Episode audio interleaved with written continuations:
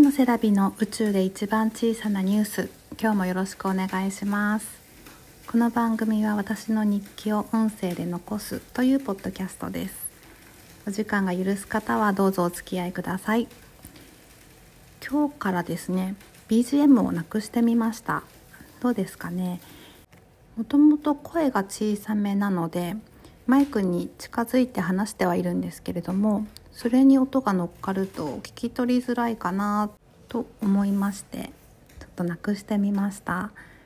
なんかね声が大きい方ってすっごく羨ましいんですけれども歌う時とかもね腹から声を出すっていう言葉の意味が全然わからないんですよね。夫にそれを説明してもらったんですけど全く理解できなくって喉から声出しちゃうので歌いすぎるとすぐ喉が痛くなっちゃうタイプです。えっと今ですね換気扇を回しながらホットプレートでお好み焼きを焼いていてジュージュー音が聞こえたら嫌だなって思ったんですけどまあそれが BGM って言ったらおかしいか。ちょっと試行錯誤してみます。で今日話そうと思ったのは先週末に実家に泊まりに行った時に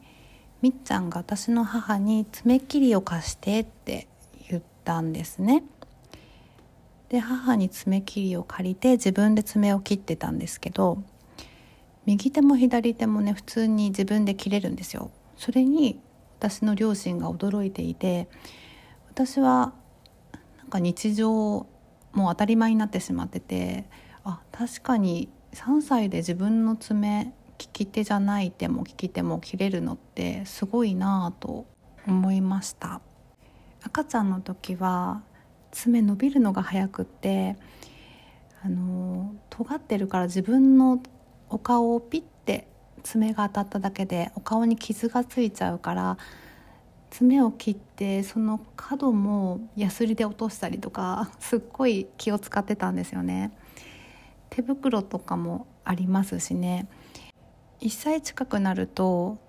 爪を切ろうとするとその爪切りを触ってみたいって思ってじっとしてくれないので、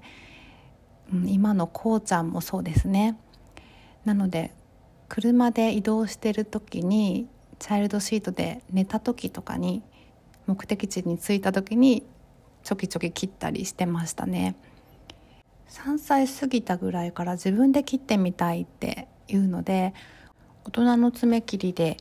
一緒に爪を切ってたんだけどなんか上手に切れてるので任せてたら右手も左手も切ったよって見せてくれてなんか自然にできるようになっててみっちゃん結構手器用なんだなって実家で両親が驚いてるのを見て気づきました。普段一緒にいて気づかなかったけどそういう気づきもあるからたまにね違う大人と一緒に生活するっていうのもいいですね。ではでは今から2人をお迎えに行ってきます。また明日もアップします。お楽しみに。バイバイ。